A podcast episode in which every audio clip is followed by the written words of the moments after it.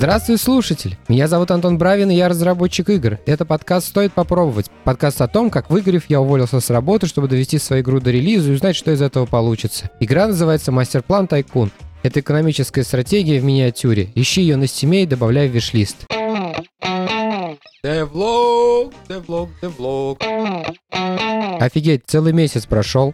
И как будто кучу всего произошло за этот месяц. Наверное, потому что предыдущий промежуток был что-то около трех недель между версиями, теперь целых четыре, и у меня большущий список изменений, которым подверглась игра за этот месяц. Причем изменения самого разного толка. Если вы внимательно следили за моим прогрессом, вы, наверное, знаете, что сейчас я активно готовлюсь к демо-фестивалю. И, собственно, я занимаюсь сейчас тем, что активно вычищаю, вылизываю build, который попадет в Steam в июне. Это достаточно важный момент, потому что львиная доля трафика циркулирует внутри Steam Steam а. И фестиваль — это очень-очень большой жирный источник wishlist ов. Особенно если учитывать то, что недавно поменялись правила участия в этих фестивалях, и э, одна игра может участвовать в фестивале только один раз. И поэтому, собственно, этот единственный шанс, чтобы себя показать. Но ничего, время еще есть, отполируем, красота будет. Версия, о которой я буду сегодня рассказывать, она либо уже вышла э, на itch, либо выйдет где-то после подкаста, но на этой же неделе точно.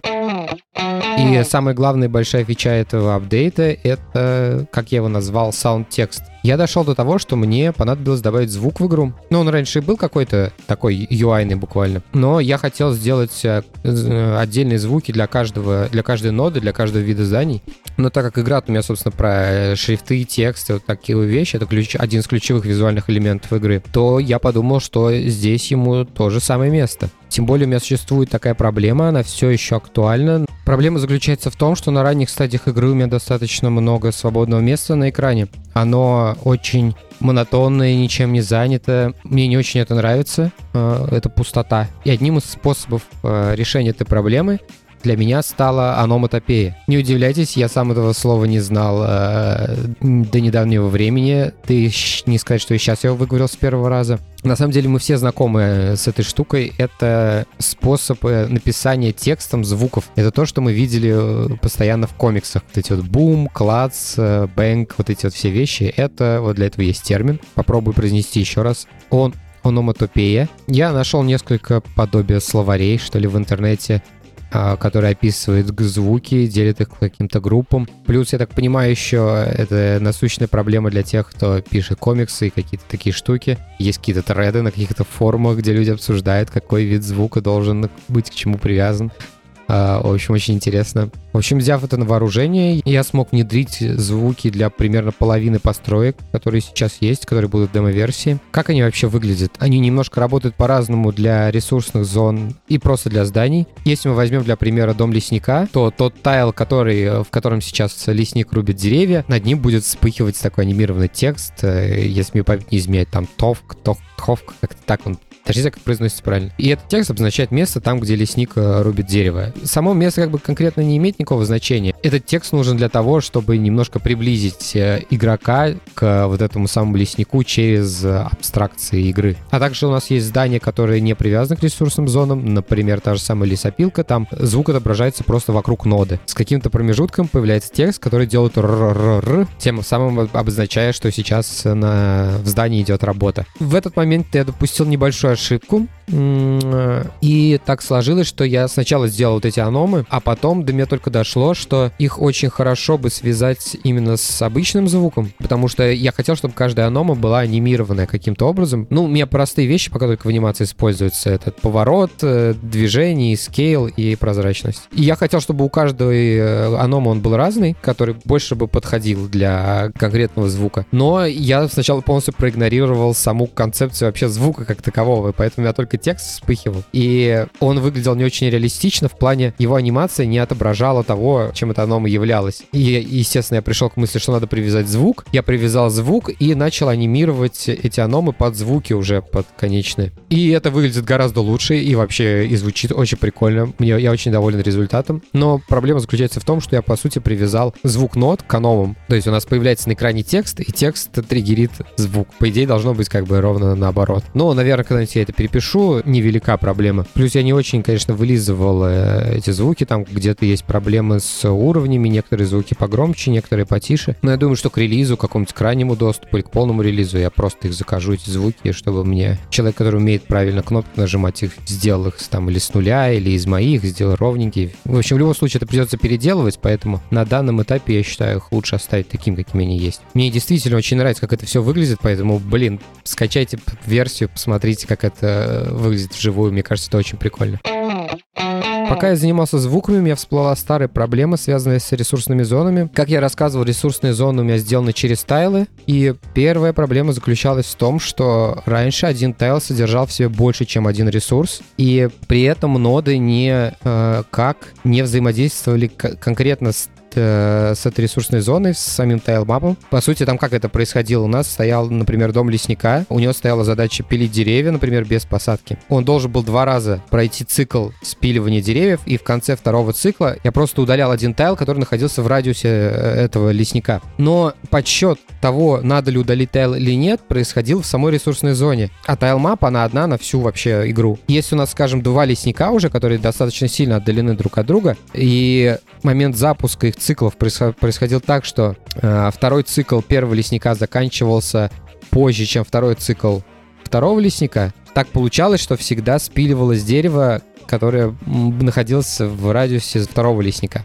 Если переводить на простой язык, то представьте, что у вас просто приходит мужик в лес, топором бьет по дереву, доходит до половины, уходит на обед. В этот момент в другом конце леса другой мужик с топором приходит к другому дереву, а оно уже наполовину надпилено. Этот лесник добивает это дерево, оно падает, он его уносит. Первый лесник возвращается к своему дереву, а оно полностью восстановлено. То есть это выглядело вот так с точки зрения моих бедных лесников. Это было сделано из-за того, что мне был необходим счетчик ресурсов для ресурсной зоны. И, соответственно, все работало через этот счетчик. И это, во-первых, выглядело все очень некрасиво, потому что режимы для зданий, которые позволяют срубать или сажать деревья или другие такие же ресурсные зоны. Это еще и в какой-то мере способ контроля за территорией. То есть мы должны мочь э, засадить территорию каким-то ресурсом или наоборот ее освободить. А когда нам гадит другое здание из вообще из другой миссии, просто потому что оно э, того же типа, это очень нехорошо, и это ломает всю механику. А во-вторых, э, я отказался от э, лимитирования ресурсных зон. И я подумал, что необходимо отталкиваться от того постулата, который я изначально как бы огласил, что игрок не может проиграть, то есть он не должен потерять ресурсы никоим образом. И если у нас э, раньше были ресурсы, которые мы не могли восполнить, там, например, камень или глина какая-нибудь, э, конечно, это хакается, там, как, не знаю, как в Warcraft втором хакалось, просто миллион, миллион, миллион тайлов э, с ресурсом или задрать им в небо количество ресурсов на один тайл. Но это все очень как бы некрасиво и бессмысленно. Мне нет никакой необходимости напрягать игрока тем, что у него есть какой-то определенное количество камней, что они у него могут закончиться. И тогда зачем вообще вся эта тягомотина с невосполняемыми ресурсами? Поэтому я решил убрать невосполняемость ресурсов, поэтому теперь те ресурсные зоны, которые такие твердые, непоколебимые, типа того же камня, гранит или еще чего-то, они будут бесконечные. Но чтобы это скомпенсировать, э, скорее всего, придется э, поработать с механикой эффективности зданий. То есть сейчас, если уголком ноды зацепить ее радиусом, зацепить ресурсную зону, она будет работать как бы на 100% 100% эффективности. Это не очень прикольно. И я хочу как-то попробовать сделать так, чтобы чем больше мы зацепили радиусом, тем эффективнее у нас работает здание. Здесь как бы много мелких проблем, которые я вижу, но пока я глубже не закапывался, поэтому, поэтому пока так. Так вот, когда у меня исчезла проблема подсчитывать количество ресурсов, я решил вообще просто отказаться от этого счетчика, от всего этого механизма, который рубит эти деревья. И теперь деревья рубит непосредственно само здание. Работает это так. Нода выбирает себе тайл, который она будет пилить, она его пилит. Если там два ресурса в тайле, она его два раза пилит. Э, в этот момент в этом tile е появляется вот этот sound text, как раз о котором я вначале говорил. И просто на втором цикле мы срубаем этот tile, выбираем следующий. Очень круто получилось, прекрасно работает. Благодаря sound text у мы видим, какой tile пропадет следующий. Это дает какую-то некую иллюзию контроля игроку, хотя на самом деле мы же не, нет никакого механизма выбора того, что будет пилиться дальше, но мы хотя бы можем понять, что происходит, потому что раньше это работало, во-первых, неадекватно, во-вторых, еще и бажило. Также в игре появился загрузочный экран. Загрузочный экран мне нужен для того, чтобы э, загружать сейв То есть, когда у нас игра запускается э, с самого начала, там есть как, как бы некая кат-сцена, назовем ее так, интро, когда мы от логотипа летим вправо, с этим все окей, все нормально. Но когда мы загружаемся из сейва во время самого игрового процесса, нам нужен какой-то фейт, чтобы скрыть э, игровую зону, перезагрузить ее, fade откатить обратно и показать уже новый state игроку. Переписал немножко fader стандартный, который у меня из Токио еще торчит. В принципе, оно все работает, как бы окей. Единственное, что, конечно, видимо, придется делать что-то более статичное, потому что там, как всегда, захотелось использовать эту крутяшку, как в консолях, которая отображает загрузку. А из-за того, что загрузка очень сильно синхронная, по крайней мере сейчас, она как бы фризится. Возможно, загрузочный экран я переделаю на более статичный. Посмотрим. Не знаю пока, мне не очень много опыта в попытке научить игру работать асинхронно, загружаться асинхронно. Попозже я к этому приду, посмотрим, что из этого получится. И пока я делал, значит, э, загрузку еще с прошлой версии загрузочного экрана, я пришел к тому, что оказалось, что очень-очень медленно реконструировать тайлы из сейва. Как она работала раньше? Э, вся тайл-мапа лежит уже внутри асета, внутри самой сцены. Когда мы загружаем игровую сцену, она вот уже там есть. Когда мы сохраняем игру, мы сохраняем текущее состояние в сейф, в JSON. Когда мы загружаемся, мы загружаем саму сцену сначала с самой-самой, что ни на есть, исходной э, тайл-мапой. После этого мы должны взять сейф, прочитать его, перестроить вот эту текущую тайлмапу так, чтобы она была такая же, как в сейве. И, соответственно, из-за того, что, как я рассказывал, по-моему, в прошлом девлоге, тайлмапы косые немного в Unity, там постоянно приходится делать какие-то хэстайлы. На моих не очень больших локациях это все подвисало там секунд на 5, на 7 или что-то такое. И в итоге самым лучшим решением оказалось то, что просто мы загружаемся, и вместо того, чтобы пытаться переделать текущую тайлмапу, легче ее просто клирнуть и с нуля запихать туда новых тайлов, чтобы она их э, за один прогон отрисовала обратно. И это не потому, что как бы сам метод, который рисует тайлы, быстрее работает. Это просто мне приходится делать меньше проверок э, на то, есть ли тайл, нет, бегать по всей сетке или не бегать. Я просто пробегаюсь по всем тайлам, которые у меня в сейве, и все. И за счет этого это все работает там где-то в 10 раз быстрее. Это, там, за полсекунды вот загружается, за секунду то, что есть сейчас. Ну и, соответственно, следующим шагом в этой цепочке загрузки будет попытка синхронной загрузки тайлмап. Ну и не знаю, когда я уже до этого доберусь. Еще у меня был баг. Баг очень неприятный, но я сходу у меня не было идеи, в чем проблема, поэтому я как бы за него не брался, потому что он не блокирующий. Это баг про то, что здания перестают запрашивать maintenance ресурсы. Тут мне стоит небольшое отступление сделать. Я раньше об этом не задумывался, когда я, собственно, был игроком и играл в такие стратегические игры. А когда ты разработчик, э, тебе это быстро в глаза бросается. Проблема в том, что стратегии — это сложные комплексные системы, в которых многие элементы используют э, для своего функционирования одни и те же ресурсы. Если взять э, мастер-план Тайкун, самый, наверное, ходовой ресурс в игре — это хлеб сейчас. Хлеб нужен для функционирования кучи зданий, и для каждого здания он необходим в разном количестве. Для мельницы он там нужен а, одна штука, для пекарни уже две. На складе появляется один хлеб. Кому мы должны отдать этот хлеб? Мельнице или пекарни. Предположим, что система у нас работает полностью там либо реактивно, либо она просто каждый кадр долбит этот склад и спрашивает. Ну, то есть, типа, здание всегда онлайн насчет э, запроса ресурсов. Тут у нас может существовать несколько стратегий. Мы либо можем отдавать тому, кто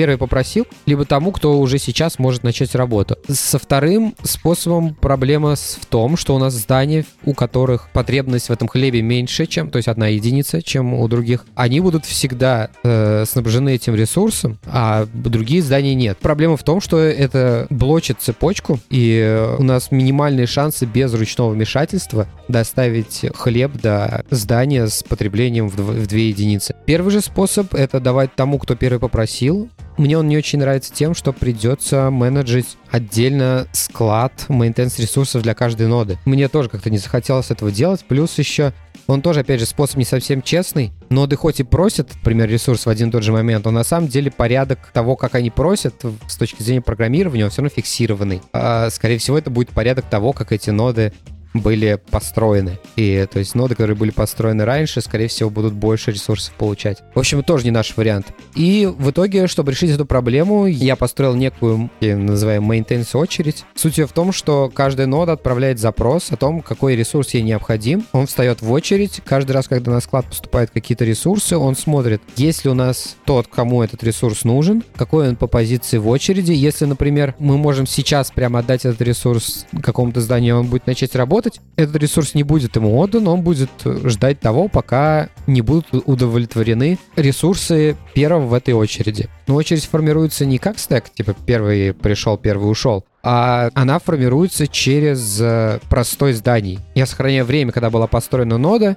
и время, которое здание функционировало, то есть выполняло какую-то работу. Деля второе значение на первое, я получаю какой-то коэффициент. И по этому коэффициенту я ранжирую этот список, и зданию, которое простаивает дольше всех, будет отдано предпочтение, и ему первому достанутся maintenance ресурсы. Тут я в какой-то момент я допустил ошибку, когда делал какое-то перетаскивание нод, фиксил или еще что-то. И, в общем, происходила такая ситуация, что автоматически не срабатывала поставка этого maintenance ресурса, хотя он был на складе, больше некого ему было отдавать, там все прекрасно было. Надо было отдать просто этот ресурс ноде. Но нет. В общем, проблема оказалась в том, что во время перетаскивания, когда мы начинаем двигать ноду, ее запрос на maintenance ресурс исключается из очереди, а когда мы ее опускаем обратно, он возвращается в нее. Это сделано для того, чтобы мы не могли получать maintenance ресурс во время драга и вытаскивать здание за зону склада, чтобы вот так вот читерить нельзя было. Но оказалась проблема в том, что я не, не работало обратное добавление этого запроса на склад. То есть мы ноду драгнули, э, тащим ее, отпускаем, и в этот момент как бы запрос уходит, но он не добавляет. В общем, это исключительно мой какой-то логический косяк в коде. Правив в которой исправился этот баг. Но стоит заметить, что несколько людей, которые я видел, которые наталкивались на этот баг, они справлялись э, с этой задачей сами. То есть если поставить здание на паузу и отжать ее, то оно работает нормально. И люди сами до этого доходили, это очень прикольно, очень впечатляет. И последнее изменение, которое я внес в эту версию, это сохранение позиции камеры. Мне немножко надоело то, что, во-первых, при загрузке мы каждый раз ездим через вот эту кат-сцену. И когда мы уходим в миссию, возвращаемся обратно, у нас камера сбрасывается на стартовые позиции для этой зоны. И поэтому я начал сохранять просто последние позиции камеры для каждой э, зоны, для каждой миссии в сейв. Поэтому, если вы, например, загружаетесь из сейва, теперь камера будет находиться э, в том месте, где она была последний раз, и, соответственно, для каждой из зон то же самое. Также я ввел версионирование для сейвов, потому что там уже из-за вот этого функционала с камерами уже сейв был несовместим с прошлым, поэтому вскоре мне придется делать какую-то базовую версию миграции сейвов, чтобы их их не продалбывать. Э, чувствую я на этом огребу очень много. И уже сейчас, э, если вы запуститесь со старым сейвом в э, последней версии, то сейв будет перетерт, и игра начнется заново. Но для такой ранней стадии, я думаю, это приемлемо. Надеюсь, вы на меня сильно не обидитесь. Так, с разработкой у меня на этом все, но у меня есть еще другие новости маркетинговые. Я тут как старпер осваиваю молодежную социальную сеть ВКонтакте и решил немножко попродвигать э, игру во всяких пабликах и добился интересных результатов. Я написал двум пабликам. В первый паблик, который я написал, в нем было 3,5 тысячи человек, и в нем были самые скромные результаты. Пост об игре получил 2,2 тысячи просмотров, 17 а лайков, 8 репостов. Ну, не сказать, что как-то это фантастически ну, типа, окей, наверное, нормально. Потом мне сама написала девушка, у нее есть свой паблик по конкретно по стратегиям. И что было приятно, она сама нашла мою где игру. Видимо, может, из публикаций в первом паблике видела, не знаю. Сама нашла игру где-то, скачала ее, поиграла, написала, что типа обзора, ну как обзор ВКонтакте 3, 3 абзаца. Вот, написала сама, спросила, не хочу ли что-нибудь добавить. Я говорю, нет, вообще все прекрасно, прикольно. Она выложила пост в своем паблике, у нее, значит, э, страница на 6 27 тысяч подписчиков. Пост увидели 7,8 тысяч человек, 43 лайка, 38 ретвита, 5 комментариев. Что и прикольно. Тут можно увидеть, что пост набрал э, аудитории больше, чем есть в самом паблике. И это как бы хорошая, хоро, хорошая тенденция. И ребятам, которые хостят эти паблики, им это нравится. И поэтому арт из э, Мастер План Тайкуны взяли потом на обложку для скриншот Saturday в этом паблике. То есть каждый буквально, каждая страница ВКонтакте проводит свой скриншот Saturday. На той же неделе вот Мастер План Тайкуны взяли обложкой для еженедельного поста. Там, правда, нигде не было никакой пометки, просто фоном было и все. Ну окей, прикольный. И значит, самый прикольный вариант, который получился, это третий пост пост. Он был вообще чуть не спустя неделю, чем первые два. Группе на 3,8 тысяч человек. Пост набрал 12 тысяч просмотров, 98 лайков, 92 ретвита, 10 комментариев. Это пост набрал, по сути, в 4 раза больше просмотров, чем объем самой группы. И это, по-моему, очень прикольные цифры. Администратор паблика так впечатлился, что на этой же неделе он сделал, опять же, этот скриншот Saturday, опять же, с, с мастер-план Тайкун на обложке. Там была, причем, уже упоминание об игре и самой ссылки на групп. Этот скриншот Saturday набрал 2500 просмотров, 19 лайков, 6 ретвитов. И после этого еще где-то через там дня 4 автор паблика сделал еще один пост на тему того, что никогда не знаешь, что наберет э, просмотры. Вот это вот все. И там тоже была ссылка на группу. Э, этот пост набрал 6,3 тысячи просмотров, 58 лайков, 4 ретвита и 6 комментариев. Вот эта вся движня принесла где-то чуть больше 100 виш-листов в стиме и порядка 40 человек в мою группу ВКонтакте. Если вы один из этих людей, которые пришли в эту группу по одному из этих постов, привет вам, отдельный, добро пожаловать. Цифры очень приятные, особенно мне греет душу вот эта виральность, которая позволила сделать несколько постов, вроде как по одной и той же игре. Это дает понять, что игра людям интересна, они готовы ей делиться, они готовы рассказывать об этом кому-то еще, и это очень, очень сильно вдохновляет. Спасибо всем, кто принял участие в этом движе. И еще одна прекрасная новость. Скорее всего, вы слышали, потому что уже на протяжении трех выпусков я напоминаю об этом вам, что у меня есть Boosty. Это система, которая позволяет поддержать авторов финансово. И у меня появились первые два патри... патрона. Патрона Boosty. Я не знаю, как Boosty называется. Просто подписчики, наверное. Первым был мой друг Константин. Спасибо, Константин. Ты всегда меня поддерживаешь. Это очень приятно. Об этом я делал посты в, э, в своих группах. Спасибо тебе большое за поддержку. А второй мой подписчик это Сергей. Сергей практически практически мой ученик. Когда-то я учил его в Unity кнопки нажимать, а теперь он уехал в Иннополис, чтобы строить э, машины, которые ездят сами, которые увезут нас теперь э, в светлое будущее. На этой неделе поделюсь, у меня, как это называется, контроверсивные, наверное, когда какие-то вещи очень противоположны друг другу. Первая поделюсь у меня такая, насущная. На «Медузе» вышла статья про Яндекс, как э, ситуация с Украиной расколола Яндекс и какие проблемы сейчас в компании, вообще что происходит. Очень интересно, немного страшно. Прочитав эту статью, можно понять, что даже такому колоссу российского интернета, как Яндекс, ему тоже сейчас не тяжело стоять на своих ногах. Я оставляю э, ссылку на оригинал, хоть она и э, недоступна без VPN. Поэтому, если вам как-то интересно, ну, немножко приложите усилия, чтобы добраться до нее.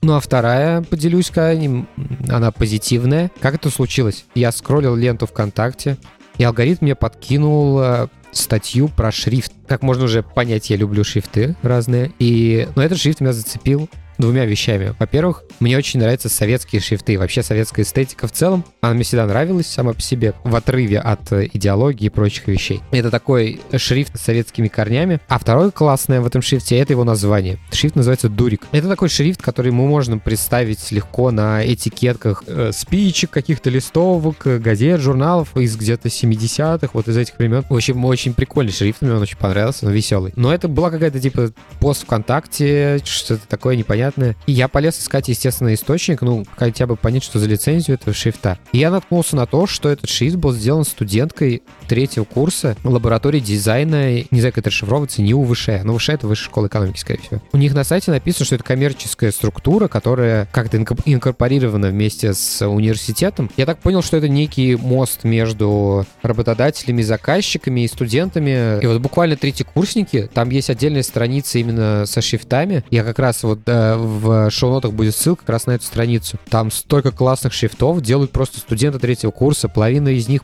под Creative Commons распространяется, можно просто взять их и использовать. И, естественно, это не какие-то отточенные шрифты такие, где э, 120 тысяч языков в них зашиты. Нет, там обычно русский, а может быть английский, вот максимум. Но много этих шрифтов, они классные, э, фантастически выглядят. Их либо можно забрать бесплатно, либо можно договориться с третьекурсником, чтобы он вам его доделал за деньги, и у вас получился шрифт для вашего проекта, тот, который вам нужен. И я был просто очень впечатлен, когда нашел всю эту движуху. Теперь я знаю, что она есть, и мне как-то тепло от этого становится.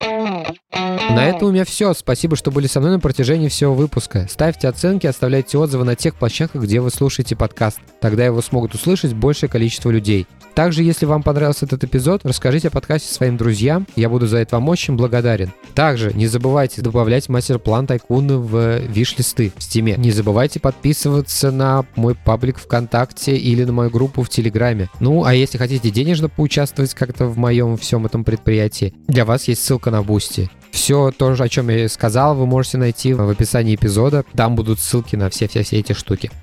Такие дела. До следующего эпизода. Пока.